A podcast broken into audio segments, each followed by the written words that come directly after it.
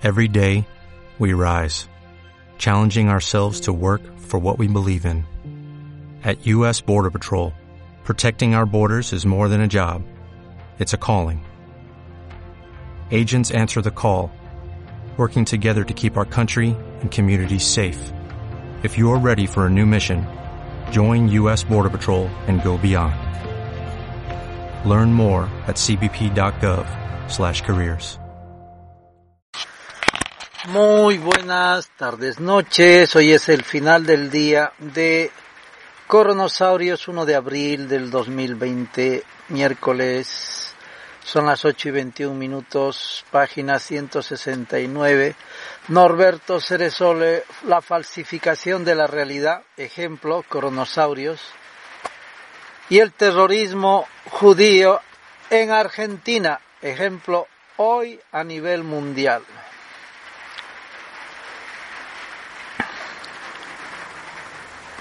Esta es la página 169, el nacional judaísmo como fenómeno global.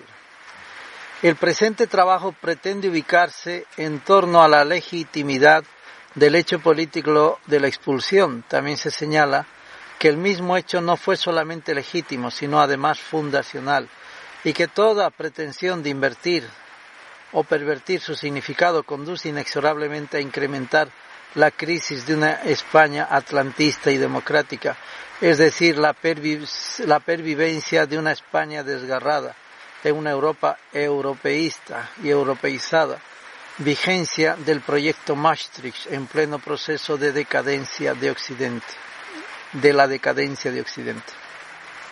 Cuánta razón tiene Sole, por Dios. Nos estamos yendo al carajo y estamos aquí aplaudiendo a las 8 de la noche el enclaustramiento de nuestros niños, de nuestros ancianos que los están asesinando. Es una barbaridad lo que está pasando, es una vergüenza. Y lo peor es que todos son idiotas, todo el mundo somos idiotas, tíos, para no darnos cuenta esta, este golpe de Estado, este insulto a la inteligencia, esta estupidez. Pero ¿Se imaginan semejante estupidez llevado a la práctica? ¿Cómo es esto de estar enjaulados en tu casa a nivel mundial por gente que se tiene que morir? Pero qué estupidez es esta, tío. Y el coronosaurio no existe. Encima no existe. Ay, Dios, Señor, libéranos de los sionistas en este mundo, por favor. Llévatelos de este planeta. A su paraíso, llévatelos. La totalidad de los temas que integran este breve, este breve trabajo han sido solo señalados, es decir, indicados.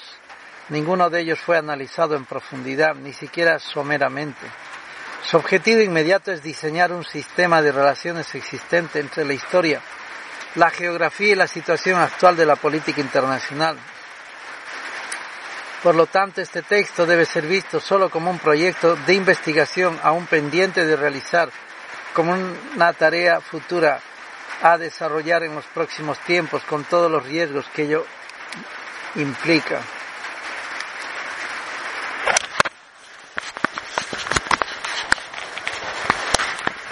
Obviamente, no, a ver, repito un poquito. La totalidad de los temas que integran este breve trabajo han sido solo señalados, es decir, indicados. Ninguno de ellos fue analizado en profundidad, ni siquiera someramente.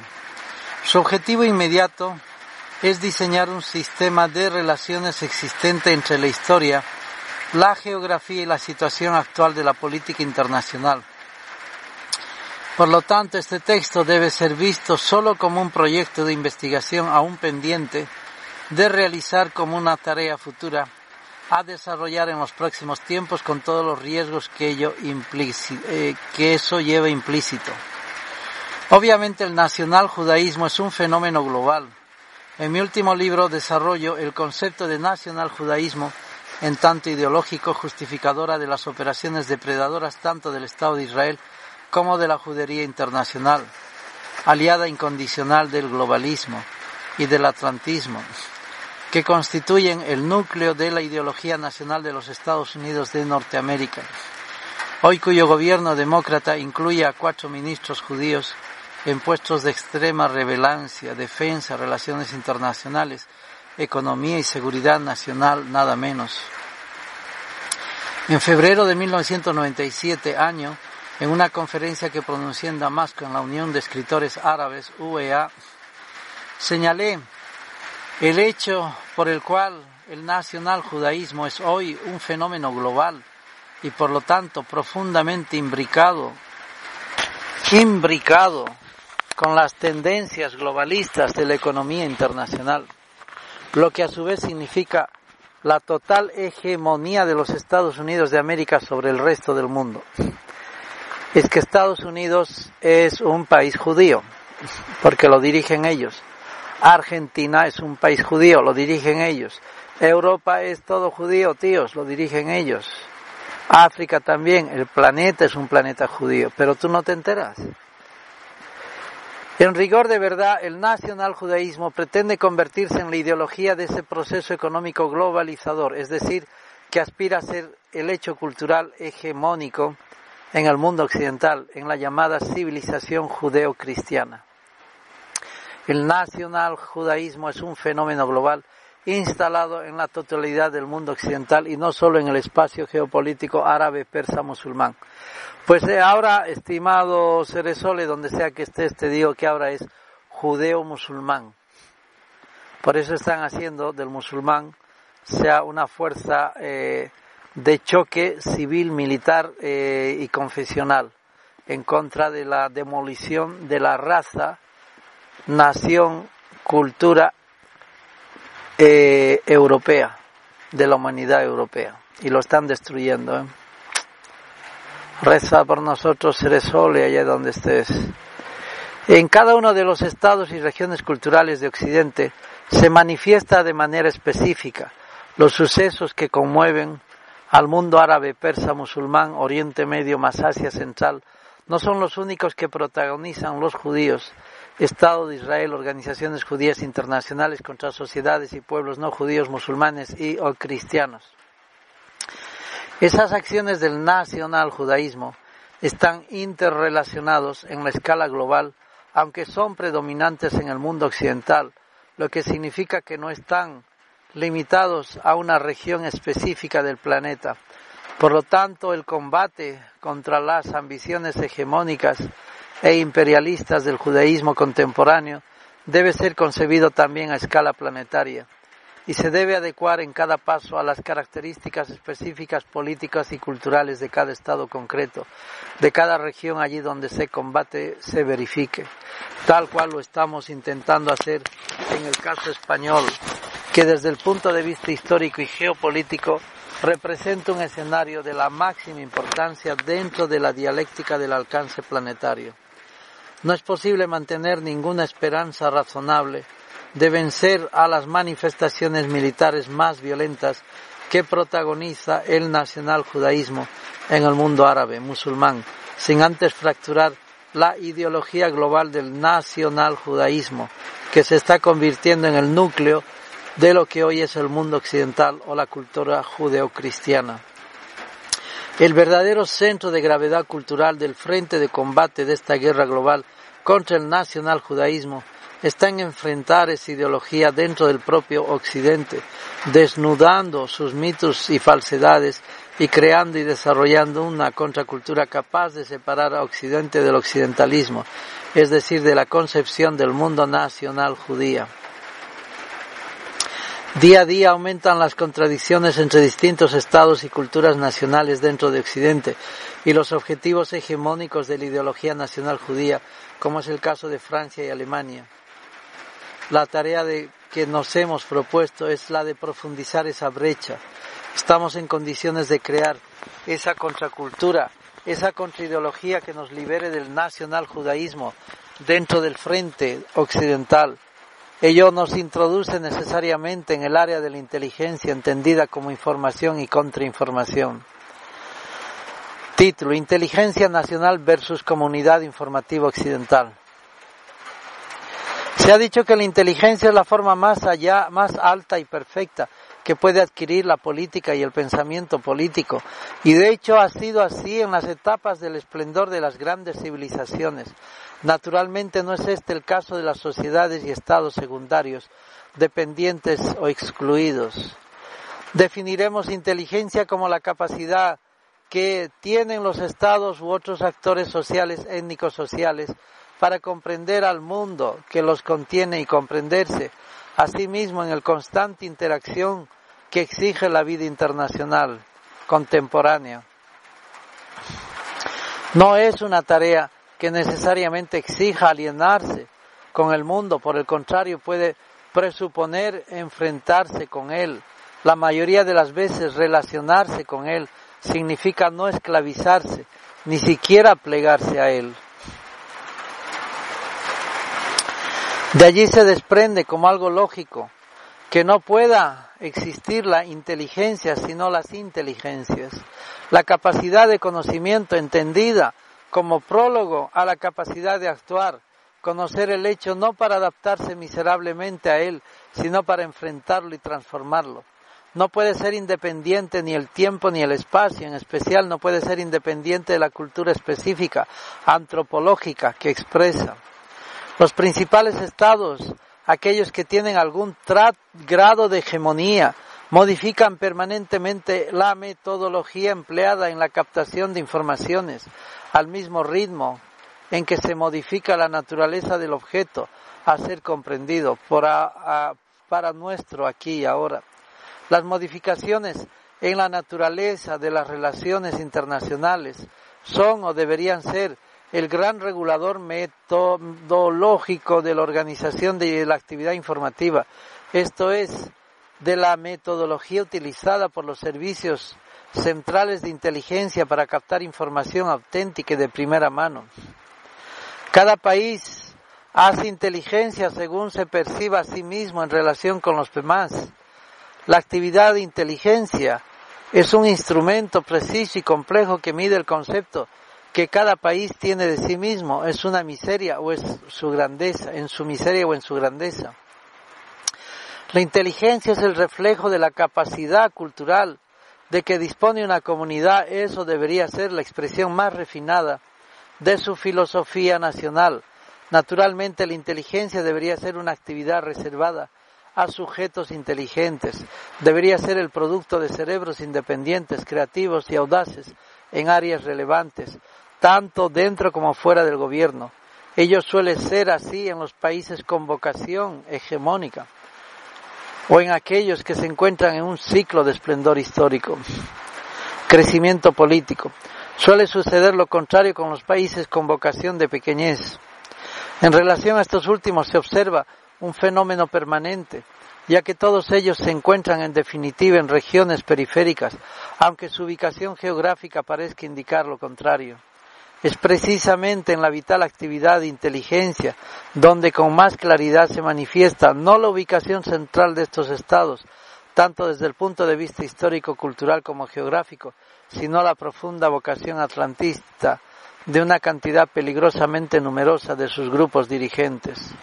Su actividad de inteligencia en áreas vitales para su seguridad nacional, como por ejemplo el Oriente Medio, está absolutamente alienada y alienada a una visión occidentalista extrema.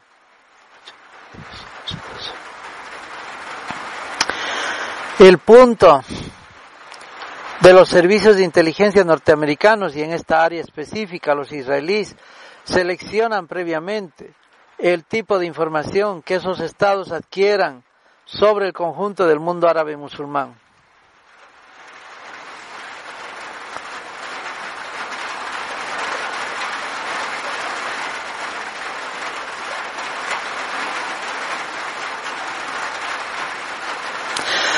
La mecánica a través de la cual funciona ese control supranacional y anticonstitucional sobre la inteligencia es muy simple.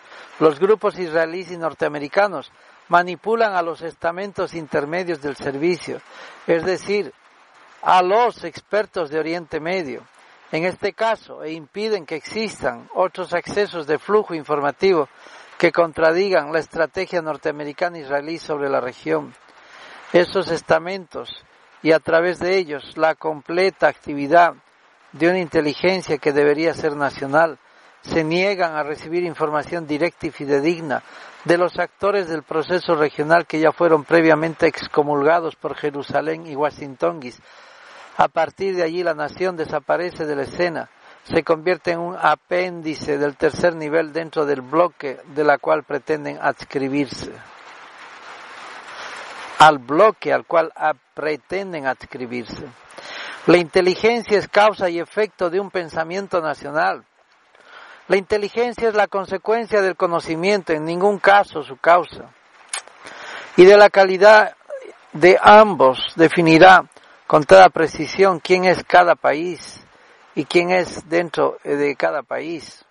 La inteligencia tiene por función máxima generar poder a través de una preparación adecuada del conocimiento exacto que se necesita en el aquí y ahora nacional. La inteligencia debe ser el sistema superior de conocimiento que se estructure a nivel del Estado. La inteligencia es el máximo grado de complejidad que puede alcanzar la institucionalización de un pensamiento científico interdisciplinario con vocación nacional, es decir, orientado a la diferenciación, es decir, a la supervivencia. Debe ser un pensamiento complejo, no solo para Entender a un mundo complejo debe ser un pensamiento concebido para diferenciar y complejizar al espacio nacional respecto a de otros. El Estado-nación o la tribu o el imperio o el área cultural diferenciada o cualquier sea, cualquiera que sea el parámetro que nos defina, es un sistema cuya supervivencia depende de las evoluciones de un entorno, resto del mundo, las constantes modificaciones que sufre el, entorno, exige diferentes respuestas por parte del sistema cuando el sistema no está en condiciones de responder a los cambios que se operan en su entorno. En ese momento el sistema, la comunidad nacional o el Estado-nación o la tribu desaparece, se gasifica, se licúa en el entorno. A partir de allí crecen en su interior los factores centrifugantes de su unidad nacional en ese caso se afianza la barbarie que representa el retorno de los estados de visigodos. En definitiva, lo que diferencia un estado central de otro periférico es la calidad de información que elabora su servicio central de inteligencia. Los primeros abren todos los canales de entrada, input posibles, en especial aquellos que contradicen las estrategias dominantes. Ello es vital para lograr diferenciación internacional. Esto es supervivencia nacional. Los estados periféricos, en cambio, cierran los canales de entrada al ritmo exacto de las estrategias dominantes. Esa actitud es el prólogo inequívoco de una desintegración nacional inminente y evidente. No olvidemos que la inteligencia israelí no solo opera preferentemente sobre los servicios de informaciones occidentales, la inteligencia israelí es la principal proveedora de información de los servicios de inteligencia de los estados secundarios del mundo occidental. Sin el trabajo de interposición a realizar entre las culturas occidentales aún las ubicadas en la periferia de Occidente, como es el caso argentino, Bolas, y el mesiánico y judío Cholo, la lucha del mundo árabe musulmán contra el colonialismo del Estado de Israel será siempre una enorme frustración. Mientras no se fracture la hegemonía ideológica y cultural del nacionalismo judío, nacional judaísmo que mantiene hoy sobre Occidente, la lucha del mundo árabe musulmán será una guerra sin fin, una frustración sin límite, un sacrificio permanente. Ello es así por hoy el nacional judaísmo, como ayer el sionismo. Hunde sus raíces y se nutre en la potencia de un occidente sobre el cual ha sabido crear una enorme conciencia de culpa desde Rusia hasta la bolas Argentina. Pues sí, así son los capullos. De aquí ya vienen notas. Una página, dos páginas, tres páginas, cuatro páginas, cinco páginas, todo lleno de notas, de libros. Este tío leía seis páginas, siete páginas, no me jodas, ocho páginas, nueve páginas, diez páginas. Esto es imposible, tío. Once, sesenta y uno notas, dos, once páginas. Y llegamos a la página 182. Era increíble el ser solo. Y claro, este tío aprovechaba lo que ya estaba internet en esa época y era un tío que no paraba de mirar las cosas por internet. Qué capacidad, Dios mío, es increíble. Hare Krishna. Página 182. This episode is made possible by PwC. When unprecedented times are all the time, it's time to start walking the talk. Leaders like you turn to PwC to see and stay ahead. Upskill your workforce, use intelligent automation, and transform big ideas into breakthrough outcomes. Explore the human-led tech-powered solutions that help you thrive. It's all part of the new equation. Learn more at thenewequation.com.